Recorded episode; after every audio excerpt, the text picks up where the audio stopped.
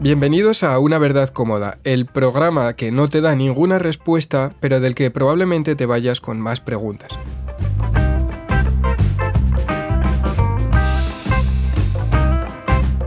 Yo soy Ismael López Fauste y conmigo está Adán Ruiz Román. Buenos días Ismael, ¿qué tal? ¿Cómo estamos? ¿Cómo estás, Adán? ¿Qué tal la primera salida, la primera... no sé, la primera salida de la cuarentena, esas salidas de 10 La minutos? nueva normalidad. Es eso que dices, voy a salir una hora y acabas saliendo 10 minutos y dices, joder, qué 10 minutos más largos. El primer día me estresé un poco y yo, yo he pasado por varias fases, ¿eh? que el concepto fase ya sabes que está muy bien ahora. He pasado por la primera fase, que era la que en la que tenía como una especie de síndrome de Estocolmo con la cuarentena, que, Que me no- llegó a gustar, que decía, pues es que tampoco voy a salir una hora. Los primeros días, por gente de mi entorno, me vi un poco lanzado a decir, bueno, pues voy a salir. Ya no, ese primer día, ese primer mundo, día que estaba, estaba la calle llenísima. Ya. Ese El, día el el segundo ya no, pero el primero fue espectacular. O sea, yo salí y dije, pero si no ha habido nadie, yo creo que todo el mundo dijo, voy a dar un paseo por aquí que nunca hay nadie. Y, y estaba lleno. Yo nunca, no sabía que vivía tanta gente en mi ciudad. O sea, de verdad. 160.000 habitantes tiene Burgos y ese día creo que salieron 134.000. Y todos Sí, sí, sí.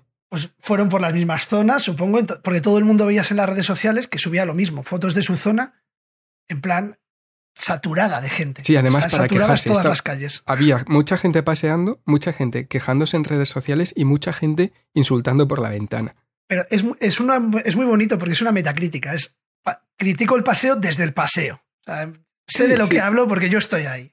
Salí a la calle y todo el mundo salió a esa hora. Así es. Luego así pasé a la es. siguiente fase que era que ahora ya pues salgo cuando me apetece tal. Realmente lo que hacía fuera de casa eran cosas que no se pueden hacer ahora. Mm. Entonces, pues tampoco tengo mucha necesidad de salir, me doy una vuelta, deporte y eso. Estos días he cogido la bici, así que me un poco más por ahí, aprovechando que con la bici puedes hacer trampas un poco, irte a otras zonas. Pero sí que es verdad que mientras no puedo hacer ninguna de las cosas que me hacían salir a la calle, como ir a la universidad, quedar con colegas, ir a un bar, lo que sea, pues es verdad que tampoco tengo una enorme necesidad. Es decir, salgo a la calle y no hay nada de oferta de lo que yo demando. Entonces, bueno, si la oferta es solo salir a la calle, salgo, me doy una vuelta y vuelvo. Te estás quedando mucho en casa viendo series, viendo... Series, documentales. Hoy te traigo un documental que he estado, que he estado viendo esta semana también. Estudiando e intentando, intentando aprender cosas nuevas, como dice todo el mundo, para luego sentirme poco realizado cuando no las haya aprendido al acabar la cuarentena. Ya sabes, esta obligación que ha crecido de hay que aprender cosas, hay que hacer cosas. En la Yo me he empezado, me he empezado a, leer Rayuela, tío. Es Mm. el libro ¿En que más me hago, no entiendo en, en el orden Es que que, es- recomienda Cortázar, pero es el libro que no entiendo nada y me está gustando un montón. De hecho, el libro me ha hablado porque hay un capítulo que está, el, el lenguaje está inventado. Y Sí, digo, sí. joder, es bonito igual. Me gusta. No sé qué dice, pero me, me gusta. Me parece, lo apruebo. Me representa.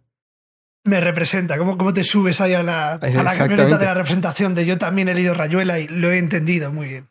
Y lo he leído en todos los órdenes, ¿eh? en, el, en el cronológico, en el recomendado por el autor. Creo que hay un blog por ahí que recomienda varias lecturas, creo no vamos, lo vi en su día, que recomendaba varias lecturas alternativas y diferentes, diferentes interpretaciones dependiendo de los órdenes de tal, y era una locura.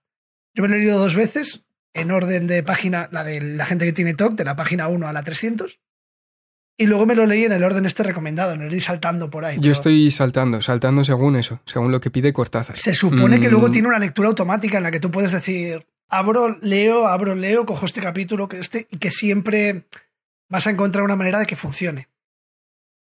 Yo la verdad es que no consigo pillarle el hilo ni en el esto ni en el sistema recomendado, pero bueno, yo voy a ir seguir avanzando, me está gustando muchísimo, pero tú me has dicho que estás viendo documentales, estarás aprendiendo de cosas súper interesantes. ¿De, de qué estás Sí. aprendiendo estos días? Cuéntame. Eh, bueno, el último que vi ayer, precisamente prepara, ya sabes cómo funciona este podcast, sacamos un tema, empezamos a ver cosas sobre ese tema, nos volvemos locos, excavamos, volvemos a rellenar de tierra, volvemos a excavar, volvemos a rellenar de tierra y acabamos hablando de un tema que no tiene ninguna relación para nosotros con lo que dijimos, Exactamente. pa- para nosotros como tú y yo, pero para mí, que he empezado con ellos, sí. Y te traía esta semana el tema de. Te traía, hablamos de Picasso el último día, del efecto. efecto hablando de la gente que se hace famosa por tener muchos seguidores y del efecto... El programa anterior iba del efecto Pues Van yo te lo y llevé al arte con Picasso, te lo dejé un poco abierto ahí. Claro, Picasso al final, que es una especie de Jesucristo, ya veremos por qué, entonces relaciono a Picasso con Jesucristo y a Jesucristo de Picasso con Amaya. Amaya, Amaya, Romero. tú- ¿qué Amaya? Ah, La Amaya Navarra. Romero. Es La muy Navarra curioso, ¿no? Que dices Amaya y ya está. Es como Es que- con David Bisbal no pasa, no dices David, estado voy a un concierto de David, voy a un concierto de Mónica. Mónica Pero fíjate Naranjo. que he dicho Amaya Romero porque viendo el documental, en lo último hay una pequeña coña en la que dicen Amaya Montero, sus amigos, tal, así está aquí Amaya Montero. tal. Entonces, por eso, digo, igual conocías a las dos. Amaya Montero era la antigua cantante de La Oreja de Van Gogh Sí. y Amaya Romero es la cantante navarra, que es, ya te digo que es una especie de Jesucristo. Ha cogido la, la antigua tradición del mainstream de OT y la ha llevado a la nueva, a la nueva religión musical de España, que es el indie. Y cómo, cómo todo eso tiene que ver con el efecto este de arrastre, de cómo una persona puede ser más famosa. En el país explicaba muy bien el otro día, en los artículos que leí antes de ver el documental. En- es un mal que tienen todos los cantantes de OT, que son más famosos ellos que sus canciones. Es decir, OT, para alguien que no lo conociese, para mí es gran hermano con cantantes. Y en gran hermano importa la gente. Y en OT importa la gente y hace canciones, o sea, y, um, no las hace, la, canta canciones de otras personas, tal y cual. Pero Ujú. es un gran hermano con canciones, con todos los respetos para el formato y para los artistas y tal, pero realmente es eso. ¿Qué nos gustaba de Gran Hermano? Que le gustaba a todo el mundo, que era una cosa un experimento sociológico que decía Milá, tal, pero realmente OT era eso, un efecto de arrastre brutal. En plan, esta persona está en OT, la seguimos porque es de OT, y esta chica se ha querido desbancar un poco y ha podido acabar, tal y como lo veo yo ahora, ha acabado un poco crucificada sin quererlo, pero siendo a la vez la heroína de, esas, de esta nueva religión que ha formado, que une el mainstream con el indie. No sé Yo cómo lo ves tú, ¿eh? Claro, yo, yo de música no sé tanto, en el sentido en que no te puedo hacer un análisis, pero lo que me parece interesante de OT y de Gran Hermano, en realidad, de, de todos estos programas que mezclan un poco el reality, es que OT y Gran Hermano cuando empezaron, empezaron cuando todavía no, no había, vamos, ni de lejos había empezado el boom de las redes sociales. Entonces esto Claro, ha cambiado muchísimo. Ha cambiado muchísimo, eso es. Ahora hay gente que es que tiene un concepto. Ahora el Gran Hermano ha cambiado el. Antes los emisores de Gran Hermano eran las grandes cadenas. Ahora yo tengo un Gran Hermano propio en mi móvil. De Mm. hecho, el formato. bueno, claro. yo- tú no has visto Gran Hermano, supongo, conociéndote, no lo has Eh, visto co- como un fan acérrimo Es, tal. es lo que te iba a decir, que no, no, no he visto ni Gran Hermano, ni he visto Operación Triunfo, ni he escuchado eh, ninguna canción de, de Operación Triunfo, porque yo soy ¿Que más de black metal, yo soy de black metal noruego, tío. Entonces no me representan. Rayuela sí, Gran Hermano no. Y, y sé quién es la gente y me sé los estribillos de las canciones. Y los formatos de televisión, o sea, tú sabes ahora mismo eh, una persona sola hablando a una cámara medio llorando, resulta que es algo que medio inventó Gran Hermano para nosotros y hoy en día tienes un móvil que hace eso. Y tienes una persona que dice, voy a ser una, voy a hacer Gran Hermano con mi propia vida. Y esa propia vida pues va ganando seguidores y se convierte, Dulceida y toda esta gente al final, gente que conocemos, porque son grandes creadores de opinión, o de- son, son gente que arrastra a mucha gente, vamos a decirlo mejor que creadores de Sí. No, bueno, percep- Esa gente lo que está haciendo- En realidad, espera un momento, sí, que es, es que es, es cierto. O sea, son perceptores, nos guste o no, son perceptores de opinión. Y ahora mismo a las marcas les merece más la pena que lo diga Dulceida a que lo diga un experto. Iba a decir experto en medicina y me da un poco de miedo, porque ahora el concepto también de experto en medicina con esto del coronavirus, ojito. Pero lo que quiero un decir experto es en mecánica cuántica. un, un tipo que, que se ha hecho su tesis y, y un- y- y alguien que tiene un millón de seguidores en redes sociales, te guste o no, a nivel económico, empresarial, te merece más la pena eh, pillar a la persona de las redes sociales. Sí, y además de ese, de ese científico, de ese doctor, tú no quieres saber su vida privada, pero de la persona que tiene un millón de seguidores, no Sí, sabes claro. por qué, pero entras dentro de ese millón y quieres saber cuanto más sepas de su vida, mejor. Sí, Y, sí, eso- sí. Y claro, de repente esto te lleva a decir, eh, ¿por qué estamos siguiendo a esta gente? Porque la sigue mucha gente. O sea, fíjate, hemos hablado de Dulceida y por lo que te conozco y tú me conoces a mí, creo que ninguno somos seguidores potenciales de ella. No, no, de, no le pongo cara, pero le pongo nombre. Yo no le pongo cara, pero recuerdo que salió hace poco, hace poco, hace unos años, que se había casado en un festival, que es una influencer tal. Sale su nombre muchísimo, mucha gente habla de ella. Un día recuerdo, además, con un amigo tuyo yendo, yendo en, en la furgoneta suya, ver un anuncio de, de ropa interior y recuerdo que la marca era como que difícil de decir. Y dije, no lo sé pronunciar eso. Y me dijo, no sé, es, es la marca de ropa de Dulceida. Digo, ah, ¿la marca de ropa? Ahora, lo que dices tú, al final vamos a crear que el mejor, el peor, tal, no, el que más seguidores tenga. Lo que elegimos ahora es lo que más seguidores tiene. Y estas redes sociales yo creo que es lo que está pasando ahora, que Gran Hermano antes tenía seguidores televisivos, pero es que ahora el móvil es 24 horas. Ya no tienes que estar en el prime time de Telecinco para que todo el mundo te conozca. Ahora ya si todo el mundo te conoce, te va a conocer el resto del mundo que no te conocía más. Y es jodido, porque esta creación de opinión ya no se está basando en arquetipos de, de belleza, de buen trabajo, de tal, que quizás no nunca hayan ido por ahí, pero ahora se hace de manera más evidente.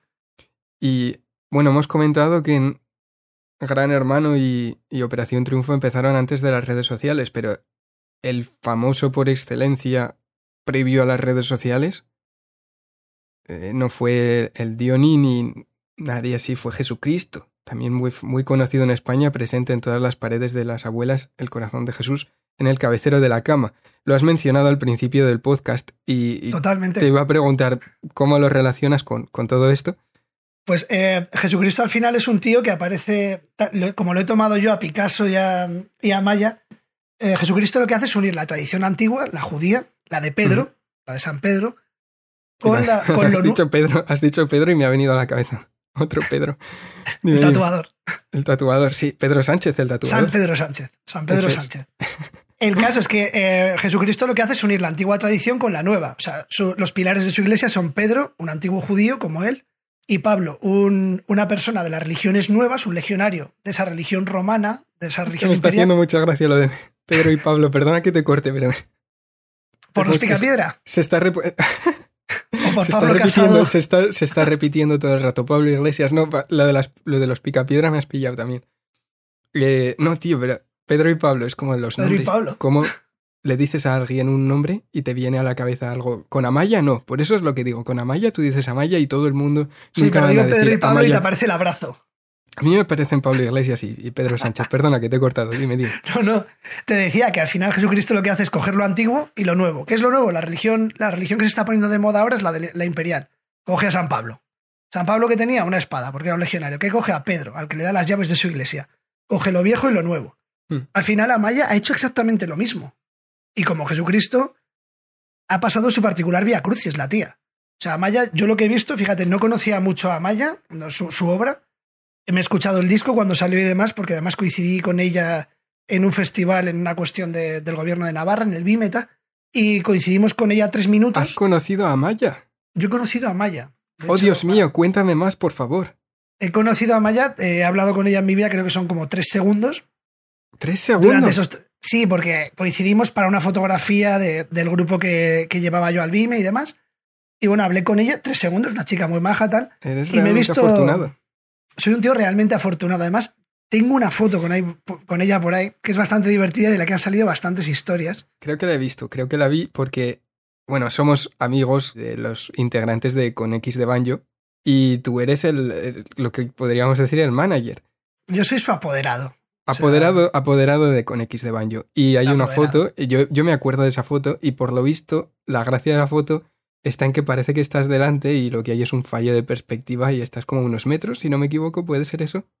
Te voy a pasar la foto. Más o menos es una foto en la que aparecen como unas 14 personas, pero que por perspectiva, con, estos, con estas cosas que estamos viendo hoy en día, de hay mucha gente o hay poca, no es el objetivo de la cámara que, que lo cambie y demás. En esa foto parece que Amaya y yo estamos hablando como que si fuésemos súper amigos y que la chica está en una, joder, cuéntame más cosas. Es verdad, simplemente... es verdad, la estoy viendo, la estoy viendo. Está, está juntando las manos como, como frotándose las palmas de las manos. Está como en plan, jolín, Adán, hace un montón de tiempo que no te, que no te veía. Y realmente es, ay, ¿qué tal? ¿Tú también tocas con ellos? No, bueno, yo les llevo las fechas. Ay, qué guay. Eso es lo que hablamos ella y yo. Pero, un si tipo verdaderamente afortunado, como decía. Un tipo verdaderamente afortunado. La tía es, de verdad que es muy maja, es musicaza. Cuando ves, la, cuando ves el documental te das cuenta de que no es una más de OT. Mm. Por lo, primero que dice es que aparece en un festival, después de este particular Vía Crucis que te va desgranando el documental, aparece en un festival y a partir de ese, ese festival que es un bolo que hacen antes de que salgan las canciones, de que salga el disco, y ya está acojonada y dice, es que son mis canciones. Claro, y noté normalmente la gente es como, no, no, yo aquí he venido a interpretar. Me hace las mm. canciones este o el otro, yo quiero tal. Salvando las distancias y que se ofenda a quien quiera, haciendo como una orquesta. Las canciones no son mías, pero las canto muy guay, de intérprete top. Y esta chica dice, no, no, es que son mis canciones. Y le pasa una cosa que es que al ser más famosa ella que sus canciones, no pasa por una parte que yo creo que es natural en el mundo de la música, en el mundo del periodismo, en el mundo de la creación. Digo el, periodismo, pero estoy hablando con uno. Sus canciones no han pasado por un sitio pequeño en el que poder enseñárselo a alguien. De repente pasa de ser súper conocida a que sus canciones salgan con su imagen de súper conocida. Y ella en un momento del documental es muy bonito porque dice, es que son canciones que es la primera vez que, que hago mis canciones y no sé cómo están. Y me da cosa incluso a veces enseñárselas a la familia. Claro, Mm. te conocen 10 millones de personas. Te conocen de conocerte, de quieren saber todo sobre tu vida. Y Sí. los otros 30 millones que vivimos en España nos suena tu vida o te conocemos. Y de repente tus primeras canciones, tus primeras canciones como creadora, por muy musicaza que seas, las vas a exponer a toda esa gente. dices, no, no, no. Lo normal es que tú hagas un pequeño texto, se lo enseñes a un profesor, a un padre, a un amigo, y te diga, el texto está guay, me ha gustado, y te vayas subiendo un poquito los likes, por decirlo así, los likes de tu corazoncito. Y poco a poco, pues muy bien, dices, ah, qué guay, pues vas tomando seguridad, vas reconociendo errores, vas viendo qué es lo que haces bien. Esta pobre chica, y digo pobre porque da un poco de penita cuando dice eso, es verdad, tío, al ser tan famosa, sus canciones van a salir a un nivel que luego la gracia, la gracia es que durante el documental se da cuenta o le hacen darse cuenta a la gente a su alrededor con muy buen criterio de, oye tía, que son tus canciones y ya el hecho de defenderlas es, es la hostia, es muy loable y joder, que va a salir todo bien. Pero claro, ya tiene el miedo normal del artista. de, El síndrome, síndrome del farsante, creo que se llama. Creo que es un síndrome del farsante cuando piensas que no mereces la pena o que. No, pero como que te da mucho miedo presentar algo, lo que sea que hagas, delante de muchísima gente, se llama Claro, así. tú imagínate tu, tu primer texto, la primera vez que escribiste algo, se lo presentaste a un profesor, dices, y te daba cosa diciendo, "Uf, espera a ver si lo leen mis compañeros, que es que no me gustaría que el profesor lo hiciese público. Que luego te vas acostumbrando a que, a que, oye, dices, mira, mis cosas van a ser públicas. Y terminas haciendo el público un libro, como es tu caso incluso. Pero imagínate que te dicen de primeras, no, saca un libro que hay 6 millones de personas esperando. Pues igual dices, vale, es que si soy justo conmigo mismo y con mi obra, como esa malla, que me parece brutal eso, decir, son mis canciones como las he querido hacer, con los músicos que he querido. No ha cogido a, a músicos a músicos hiperfamosos o hipertocones, ha cogido a gente que de calidad son muy buenos, pero sobre todo que le aportaban más en sonido, que les gustaba su obra personal. De repente tiene una cantautora guitarrista como es Nuria Graham en su banda. ¿Y tú crees que todo eso, en la foto global, digamos, tú porque eres músico y estás dentro del mundo de la música, pero tú crees que todo eso se está valorando? O sea, me explico, ¿tú crees que si tuviera otro guitarrista cualquiera, otro batería cualquiera, importaría? Lo digo porque Para nada, no, no, desde no, claro fuera, que no. Yo valoro mogollón que haya cogido a esa chica, pero a la gente le da igual porque esa Maya, o sea, su fan medio, dice, Mm. esa Maya tocando sus canciones. Lo del rest- el resto es una especie de decorado. Es un poco generalista lo que estoy diciendo, pero sí, veo que Amaya, al estar superada, sus fans son fans.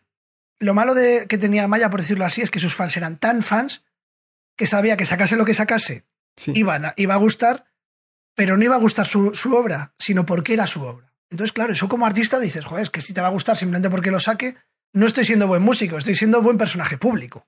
Eso es algo que pasa, bueno, dentro de Operación Triunfo, creo, no me acuerdo, creo que era Cepeda. Mira, me sé los nombres, no me sé. Cepeda eh, lo, lo mismo, que, ¿por qué que lo sacó un conozco libro, yo? de un libro de poesía. No, no, no, ese no es, fue ese eh, chico. Ah, vale, perdón, ostras, perdón. Ese es el Alfred, que creo que tuvo una relación durante la academia, fueron novios o medio novios con Amaya y luego después, no, es que no me ha quedado muy claro, que creo que fueron novios después también un tiempo. Bueno, ves, pero lo sabes. Bueno, y claro, no sabes es que ni por qué lo tragase sabes. un montón de OT, tío. Y el tío, el tío escribió un libro de poemas que debía tener algunas frases que eran homenajes a Ah, obras ah, que ya tenía le un poema, tenía un poema que era ¿qué? ¿Qué de qué? Y luego no sé, luego la gente hizo memes, entonces no voy a continuar el poema porque probablemente diga el meme y no la. Pero es como, oye, ¿qué? ¿Qué de qué? Y eso es. A ver, eso lo intentas publicar tú o lo intento publicar yo y te dice el tío de la editorial, "Mm, mira, no. Vete por donde has venido. Pero hay gente, es lo que comentas, que tiene un nombre tan relevante que saque lo que saque, lo van a publicar porque merece, merece la pena, merece más la pena. Me flipa que hayas sacado el concepto, tío, del libro. Porque hubo una época cuando salió tu libro, más o menos, hace tres años fue. Eh, hace tres, dos y pico. Oficialmente, el libro tiene una historia curiosa. Oficialmente con editorial, dos y pico. Recuerdo que empezamos a hablar de libros cuando nos conocimos y demás. Y yo tengo una, una librería de referencia. Tengo dos. Una librería clásica de aquí de Burgos que lleva toda la vida. Mm. pues para narrativa en general y demás. Y luego tengo, pues, la que tenemos la gente que, que nos gusta, pues, nuestra tacita de Zelda, nuestro Avalon. cómic, Ah. nuestro cómic, nuestro Avalon. Eh, yo, yo en vez de Avalon es la que fuiste tú cuando, cuando, cuando viniste aquí a Burgos, yo soy más de viñetas, que tradicionalmente es otra tienda de aquí de Burgos, que consumo bastante. Y recuerdo que cuando fui a ver si estaba tu libro, las dos librerías que me gustan están muy cerca, que también es por eso. Avalon no me disgusta, pero no está al lado de la otra. Entonces el día que voy de libros voy a las dos. Y me llamó poderosamente la atención porque cuando fui a buscar tu libro a esas dos, luego entré a viñetas y vi que había una parte de aquella estaba buscando también un regalo para alguien o así. No recuerdo qué era, pero estaba buscando un libro de Dylan. El caso es que fui a donde suelen estar los libros de música, porque claro, en una, en una librería un poco alternativa de cómics, de juegos de rol, de las típicas que, donde venden Catán y cómics de. Spider-Man, ¿vale? Spider-Man. Y eh, vas a esa librería y de repente me di cuenta de que donde yo fui a buscar los libros de música, o los libros de cultura pop, vamos a decirlo, de repente había un montón de libros con una edición, esto es muy importante, una edición lamentable, papel de escasísimo gramaje, portadas hiperblandas y libros que dices, vale, este libro es cutrísimo. ¿Por qué? Porque era todo libros de youtubers, Sí. todo libros de youtubers, uno de un actor porno, pero el tío que es youtuber tal tenía un libro, todo- o sea, no había más que libros de youtubers. Y de hecho algún blog, pues no recuerdo nombres ahora mismo, pero algunos de estos blogs que se han hecho famosos por, eh, por remover memes de otros blogs, tal, estos agregadores de memes que se han convertido en Sí. muchos blogs a medio camino entre lo personal, pongo esta noticia y doy mi opinión en un titular y compartir memes, tenían libros también y los abrí porque dije, ¿esto qué es? Sí, que es media abrí- página en blanco o tres, dos Sí, tercios de la página en blanco y un, y un... Pero ¿sabes por qué es eso? Porque no hay mucho más. No. O sea, es- también, pero el, el, o sea, al final, cuando prima la forma sobre el contenido, pues. Pero aparte de eso, el. eh, aparte de lo que te he dicho de que te venden más un nombre que un. que un contenido. O sea, eso es así. También, claro, las editoriales aprovechan mucho el tirón. De hecho, hay varios artículos comentando esto. Que muchas editoriales sobreviven y a ver, principalmente son Planeta y Penguin, ¿vale? Las dos editoriales principales en España son Planeta y Penguin. A ver, yo ahora saco, imagínate, si saco un libro con Penguin, no va a vender tanto, pero que yo pueda, que Penguin se pueda permitir sacar un libro y arriesgarse. Voy a, voy a ponerte el ejemplo con Planeta porque son los que eh, tienen más el, el tema de los youtubers, pero tiene, porque tienen una línea de, de una línea editorial para eso que puedan permitirse sacar libros que son un poco más literarios en el sentido y Es arriesgados, porque están como podría ser Rayuela. Es porque están vendiendo los otros. ¿Por qué? Porque lo vas a sacar y mm, es que, a ver, mira, Rayuela se puso de moda, ¿vale? Pero lo voy a usar como ejemplo, porque ya que lo hemos comentado, se sigue vendiendo hoy en día, pero hay otros libros que no. Entonces, hay libros que son robles, por así decirlos. Entonces, tú plantas el árbol y luego eh, a los Te años encanta esa crece. analogía maderera. Me tío, te encanta, me encanta, me encanta Te va a regalar un roble y un pino pequeñitos. plantar robles y plantar pinos. Eh, pero, por ejemplo, Juego de Tronos, el primer libro, eh, creo que George Martin dijo en una entrevista que a la presentación del de Juego de Tronos, de creo que el primero se llama Juego de Tronos, de la saga Canción de Hielo y Fuego, solo fueron dos personas. Y ahora miran lo que se ha convertido. ¿Por qué? Porque es un roble. Porque le cuesta 10 años escribir cada libro, le cuesta mucho tiempo, realmente están muy bien escritos. Y, y bueno, ahí está. Pero ahora te saco yo un libro de un youtuber y lo tienes ahí, ya está. El primer mes vendes todo lo que podías vender. Sí, es de consumo muy la rápido. Claro, te entrevistan en la resistencia, venga, todo el mundo a comprarlo y ya está. Entonces funciona así. Te lo quería unir con otra cosa, y es que, hablando de todas estas celebrities e influencers, realmente lo que estamos viendo, creo, y estarás de acuerdo, supongo, espero que estés de acuerdo, Eres mi amigo y eres mi es único amigo ahora, así que sí. las personas se están convirtiendo, la- los influencers se están convirtiendo en tablones de anuncios. Totalmente. Por sí. eso, por eso los youtubers o las youtubers tienen marcas de ropa o tienen eh, marcas de maquillaje. Al final, eh, los canales que triunfan son eso. Aunque también estamos viendo, no voy a dar ningún nombre, pero influencers de movimientos sociales que de repente te van a, a la, al, a la, jonín, al Día del Orgullo en Chueca y te ponen un anuncio de unos pantalones vaqueros. Pero no es ir con una pancarta con los pantalones vaqueros, en plan compra esta marca de pantalones vaqueros, es publicarlo en redes sociales, voy a ir a este sitio y voy a estar llevando unos pantalones de esta marca.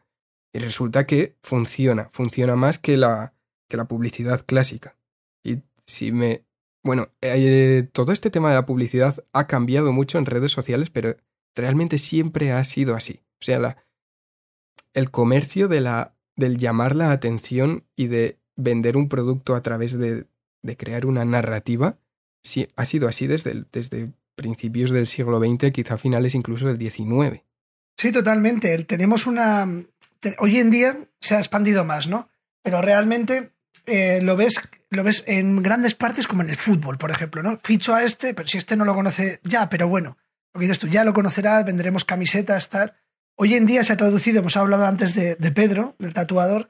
En el mundo del tatuaje, por ejemplo, que sigues unos cuantos por ahí, hay, de repente ves críticas, hay unos cuantos perfiles muy críticos con el mundo del tatuaje de Instagram, de soy tatuador porque tengo más seguidores, que hay uno de los perfiles que sigo, se llama Tattoo Punisher, en plan el castigador de los malos tatuadores, que suele compartir anuncios de, tíos, no, sois, no buscáis tatuadores, buscáis estrellitas de Instagram. Anuncios que pone, literalmente, eh, buscamos tatuador para el estudio, nuestro estudio de Barcelona, Madrid, suelen ser ciudades un poco cool, ¿no? Y pone, eh, adjuntar portfolio tal, mínimo 10.000 seguidores. En plan, hostia, ¿cómo que mínimo 10.000 seguidores? Pero es lo mismo, o sea, es que, es que los ingresos te van a venir de ahí, o sea, que, tú, que a ti se te dé muy bien tatuar no significa que vaya a ir la gente, o sea, sí, por supuesto, al final conseguirás esos seguidores, pero si yo tengo que hacer una inversión y, quiero que me llegue rápido el dinero, lo más importante es eso, el, el cuánto, qué potencial de llamar la atención tienes para poder vender tu producto. Independientemente del producto, o sea, prima, primero la llamada de atención y, y segundo el producto. Sí, es lo que hemos dicho de Amaya ahora, ¿no? Que estaba yendo a muchos festivales sin tener el disco todavía fuera. Claro, eso es bueno, pasó también con Rosalía, un poco. Sí, sí, eso exactamente. También eso entra dentro de cómo ha cambiado el mundo de la música ahora. Tú ahora no sacas un disco y cuatro singles, no. Sacas un single, otro single, otro single, y cuando llevas cuatro o cinco singles, sacas ya el disco que contiene esos cinco singles. Porque tienes que dar en esta sociedad de consumo rápido que vivimos ahora, pues hay que consumir, consumir, consumir un vídeo, otro vídeo, otro vídeo. Un vídeo dura un mes en YouTube máximo, mm. incluso menos. Y claro, en estas, en, encima, en estas diatribas, en estas narrativas de que eres más famoso tú que tu obra, sí. pues tienen que ser cosas de, consumo muy rápido. En esta época de los, de los, libros de los youtubers, pues ahora mismo no te interesa que saquen del, del youtuber más famoso de España, no te interesa una sesuda biografía escrita por Reverte. Te interesa un libro cutre de pim pam, venga, 120 páginas, porque mi público, lo primero, es muy joven. Va a comprarlo muy rápido para Navidad estar. Hmm. No, va, no va a ser un gran libro de referencia. Va a ser el típico libro que dentro de unos años van a decir, ah, de cuando era joven, como la biografía de las Spice Girls que salían, que salía en su época. Pero lo, tiras. Lo vinculas a la actualidad y en realidad te voy a contar una historia. El primer periódico. Bueno, a ver, estructuramos que esto es un rollo, pero es muy interesante. Vas a hablar de publicidad. Los primeros periódicos eran exclusivamente de noticias de negocios. Estamos hablando de Estados Unidos. Solamente daban noticias de negocios. Eran muy caros y no incluían publicidad, ¿vale? Entonces tú pagabas. Entonces llegaban, llegaban a un público muy limitado. Eran el equivalente a la sesuda biografía. ¿Por qué? Porque digamos que tenían un nivel elevado como para que lo pudieras leer lo que hoy sería leerlo en el metro, que ya nadie lee un periódico de en papel en el metro. Entonces, ¿qué pasó? Que el fundador del, eh, que se llamaba el de New York Sun, lo que hizo fue decir, vale, si tú cuestas 10, yo voy a costar 5 y voy a meter publicidad. Además, la primera vez lo metió gratis para, ver, para enseñar a los anunciantes el, el potencial que tenía. ¿Y qué tuvo que vender? O sea, estamos hablando del tío que se comió el periodismo durante una temporada. ¿Qué, ¿Qué, tuvo que vender? Tuvo que vender historias que llamasen la atención, o sea, reducir la calidad o la sesudez, por llamarlo de alguna manera, del contenido dejó de ser un contenido útil, pero era un contenido que llamaba la atención y en medio te colaba pues publicidad. Entonces, o se hizo el periódico más grande o redujo contenido para colar anuncios. Y entonces, ¿qué te estaba vendiendo realmente o dónde estaba el negocio ahí? En que tú tenías una plataforma que hoy en día son personas, antes era pues cabeceras de periódicos, que dices, mira, a mí me leen me da igual, seas el país o seas eh, Dulcinea, iba a decir, Dulceida. A mí me lee un millón de personas. Ponme un anuncio que vas a ganar dinero. Pasa lo mismo con los tatuadores. Me siguen 10.000 personas. Contrátame que vas a ganar dinero. Y, ¿sabes? una anécdota sobre este tema es, eh, ¿tú sabías cuál es la primera historia sobre el hombre, no el hombre que llegó a la luna, sino la primera crónica sobre, antes de la llegada a la luna, sobre la luna? ¿Sabías algo de esto? las primeras noticias sobre la luna, por decirlo así. Las primeras noticias sobre la luna, pero eh, mucho antes de que el hombre pisara la luna. Eh, ¿Me estás hablando en plan científico de la luna? ¿Es un hablando de una crónica, una crónica periodística que habla de los hombres alados. Este periódico de New York Sun publicó una, una crónica donde un reportero dijo que había tenido acceso a un telescopio muy importante. Ya ves tú que para esa época ya empezamos con la primera mentira y que había visto unos tipos en la luna llenos de plumas por todas partes, salvo en la cara, que, tenían alas y, las, y cuando andaban, como que las echaban atrás y no se notaba que parecían humanos normales. Y que la luna estaba llena de, de cráteres y de cosas naranjas, ahora no recuerdo exactamente a qué se refería, y que esta gente, estos hombres alados, lo que hacían era tener un estilo de vida muy parecido al de los seres humanos, pero en, entre comillas, un sistema moral que podría no cuadrar con la sociedad del momento. No sé a qué se refería, pero lo que te quiero decir es que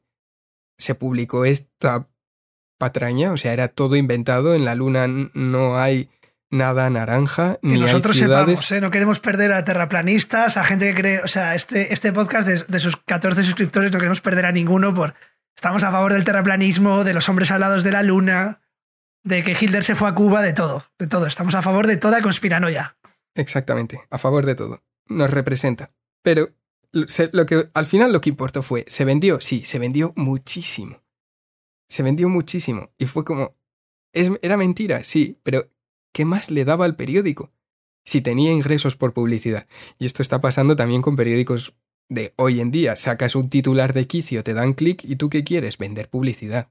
Y con las personas, pues eso está pasando parecido, lo de convertirse en un tablón de anuncios. De hecho, es lo que, eh, es, lo que más se ve este efecto Van en el tema de. Has hablado de prensa, me gusta porque me ha recordado una, anécdota. Es lo que más se ve en este mundo de, la prensa, ¿no? De ¿tú qué lees? Bueno, pues yo suelo leer esto, esto y esto. Porque. La prensa, perdón, está haciendo algo muy parecido también. Te he dicho lo de las editoriales, ¿te has fijado la cantidad de periódicos importantes que meten noticias sobre. Amaya sube una foto a su Instagram e incendia las redes. ¿Cómo la propia prensa seria tiene que depender del gancho de youtubers y influencers varios. Hablamos de la prensa seria y la televisión ya empezó a hacerlo. O sea, llevamos tres o cuatro años que el telediario es de atrás hacia adelante es fútbol, cosas de mm. Internacional, nacional. O sea, de atrás adelante es como.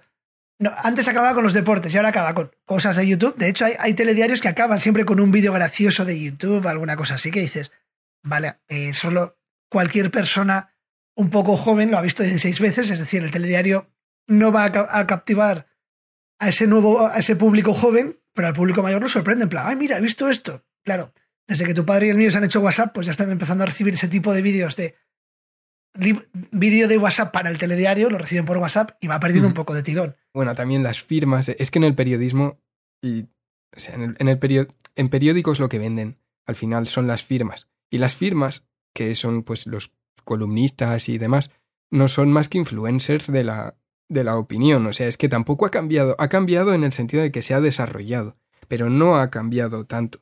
Y... ¿Sabes quién me dijo eso? Me, entre comillas. Alfredo Urdazi, tío. ¿Te he contado alguna vez esta historia? Eh, no, me acordaría seguro. Esto es maravilloso. Hubo una época que yo trabajaba en una, en una institución que, el, que era un, una especie de Instituto Cervantes a nivel Castilla y León. Y una de las personas que trabajaba allí, el, el periodista de allí, tenía un evento que proponíamos siempre a grandes figuras de la comunicación, del periodismo y de la escritura, un pequeño diálogo. Era un diálogo con público que se grababa para, las, para la página de aquella, no iba a decir las redes, pero no, para la página del, de la institución, y se traía una persona con la que este periodista conversaba tranquilamente una hora, una hora y media, y luego la gente hacía preguntas yo iba de becario, entonces, pues, a mi época de becario, ahí con, iba con una cámara fija, la colocaba ahí, la poníamos en automático, yo no tenía ni idea de grabar.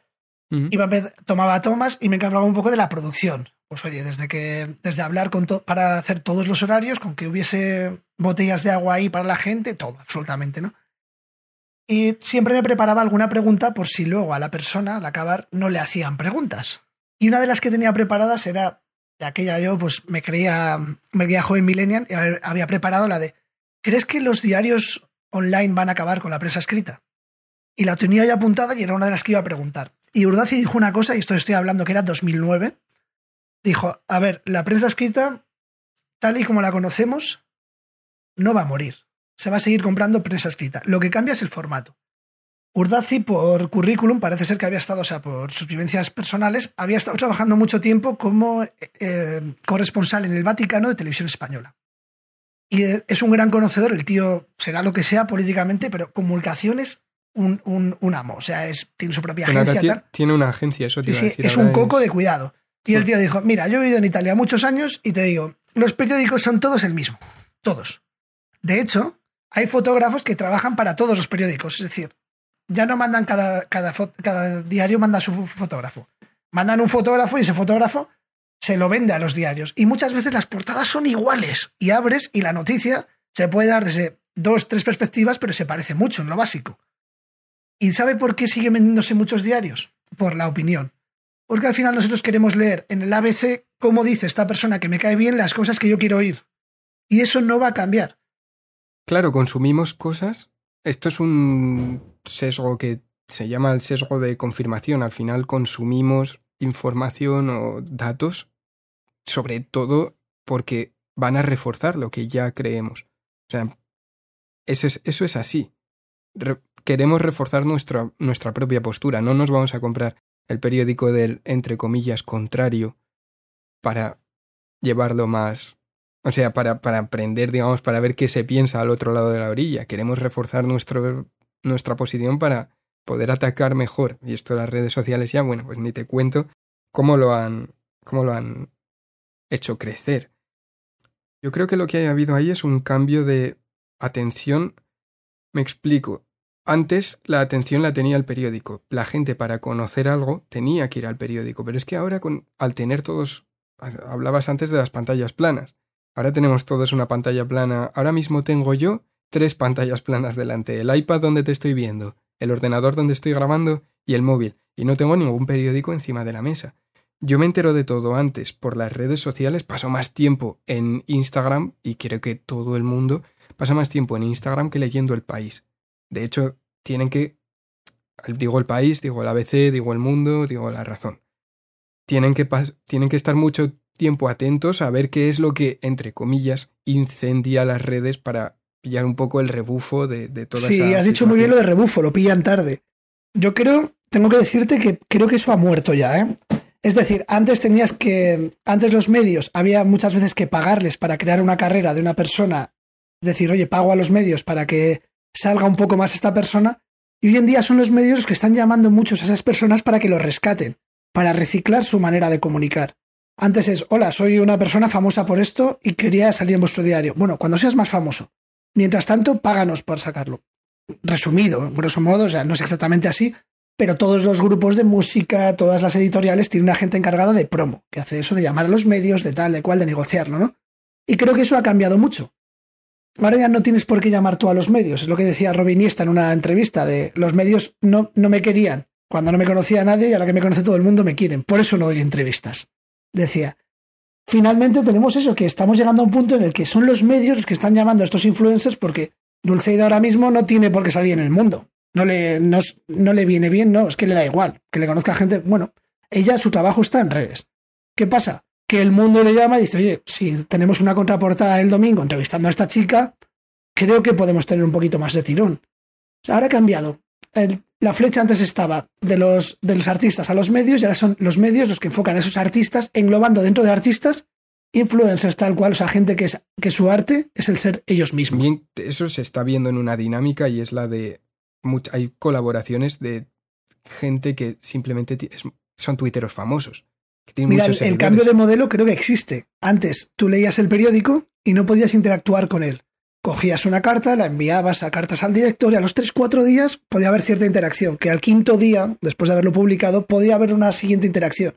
Hoy en día dices, estimado periodista del que me sé su nombre y te he buscado en Twitter. Etiquetando a tu periódico voy a decir que esto me parece mal por esto, esto, esto y esto, o al contrario, que has hecho un gran artículo. Es decir, ahora la retroalimentación es automática. Por eso ha cambiado mucho. Ahora tú puedes crear, puedes ser creador y no solo receptor. Un periódico solo te da información que tú recibes por los ojos, una radio te da una información que recibes por los oídos, pero no te permiten hablar o escribir. Y hoy en día cualquiera puede tener un blog, un podcast, dos pringados pueden tener un podcast. Efectivamente, te iba a comentar algo muy peligroso que está pasando, que es el siguiente nivel de lo que has comentado. Cuando tú eres nadie, como nosotros, y te molesta un artículo, dices, mira, pues depende de lo solo que estés, te pones a criticar en redes, pero no, digamos que no vas a llegar a, algo muy grande. Pero cuando un influencer se pica, de verdad, y llega, y esto lo he visto yo, o sea, esto es sorprendentemente común, sobre todo con política, cuando te picas con un periodista porque ha escrito algo que no te gusta y pides su cabeza frente a todos tus seguidores presionando al periódico para que esa persona que ha escrito el artículo pierda su trabajo, es increíble. Y eso es que está pasando. O sea, ese rebufo puede salir muy mal a nivel de libertad de prensa y a nivel de tener miedo de, como publique esto, voy a molestar a esta otra persona que es la representante del bando contrario. Y lo está haciendo todo el mundo. Lo están haciendo desde Vox, lo están porque señalan a periodistas, y eso es así, y lo están haciendo desde la izquierda, digamos, más, no sé, no, la más vinculada a movimientos sociales. Cuando algo no te conviene, me pasa... Eh, lo explico muy brevemente. Mi libro, en su momento, el que publiqué hace tanto tiempo que mencionaba, he venido a hablar de mi libro. Iba sobre pornografía, ¿vale? Entonces, llega un punto en el que yo daba charlas sobre este tema. Hoy en día recibo un montón de enlaces cada vez que alguien dice algo contrario a lo que yo defendía en aquel libro, me mandan el enlace para que lo publique en redes para intentar encender una, una hoguera, una caza de, de brujas contra esa persona. El efecto Van de la turba y la antorcha, ¿no? De, Exactamente, una, masa enfurecida, entonces me parece peligrosísimo porque está Mira, mi tema no es tan relevante como todo lo que está pasando, pero es que con todo lo que está pasando ocurre exactamente lo mismo. Es que ocurre exactamente lo mismo y... Totalmente. Me gustaría concluir con una reflexión sobre el tema de hacernos famosos o de hacerse famoso tipo Amaya y demás. Nos estamos dando cuenta de que hoy en día a veces importa más el número de retweets que el propio talento ¿O cuál es nuestro baremo actual para decir esto es talento, esto es arte? Cuando estamos tan influidos por el efecto Van Wagon, por el número de likes, por el número de retweets que tiene una persona, cuando todo el prestigio se centra en eso, en el seguimiento que tiene en, en redes sociales. De lo que estamos hablando aquí creo que es del, del sesgo de confirmación, este tema que hablamos siempre, joder, ¿La competencia de este diario de izquierdas es su diario, este diario de derechas? No, no. La competencia del diario de izquierdas es el otro diario de izquierdas. Porque yo voy a comprar, si soy de izquierdas, el diario de izquierdas. Y no voy a decir, oh, te ha dicho una cosa que no me gusta, pues me voy al otro contrariamente a mi ideología. No, voy a seguir en el de mi ideología, pero de una manera en la que me, que me lo cuente otro. Tú ya no me gustas, pero quiero seguir oyendo el mismo mensaje. Lo mismo en izquierdas que en derechas. Este sesgo de confirmación no es más que buscar elementos que reafirmen nuestra opinión. Pues hasta aquí el episodio de hoy de Una Verdad Cómoda. Recordad que podéis escucharnos en YouTube, no os olvidéis de suscribiros al canal y también estamos en iVoox y en distintas plataformas de podcast. En el siguiente programa hablaremos del sesgo de confirmación. Yo soy Ismael López Fauste, conmigo está Adán Ruiz Román y muchísimas gracias por haber escuchado Una Verdad Cómoda.